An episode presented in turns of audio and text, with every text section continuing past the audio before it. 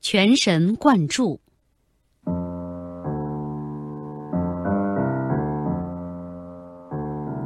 法国大雕塑家罗丹邀请奥地利作家斯蒂芬·茨威格到他家里做客。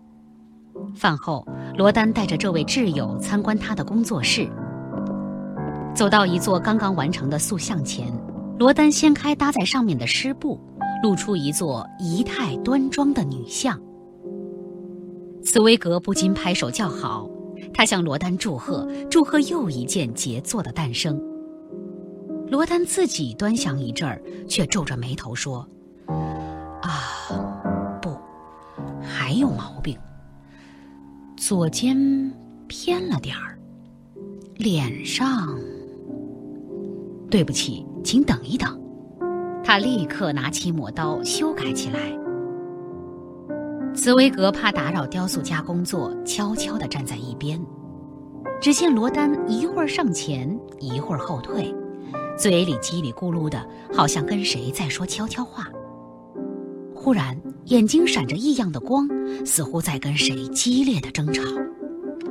他把地板踩得吱吱响，手不停地挥动。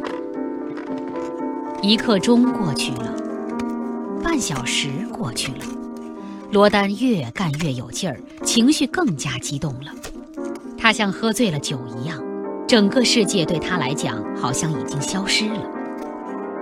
大约过了一个小时，罗丹才停下来，对着女像痴痴的微笑，然后轻轻地吁了口气，重新把湿布披在塑像上。茨威格见罗丹工作完了，走上前去准备同他交谈。罗丹径自走出门去，随手拉上门准备上锁。茨威格莫名其妙，赶忙叫住罗丹：“喂，亲爱的朋友，你怎么了？”我还在屋子里呢。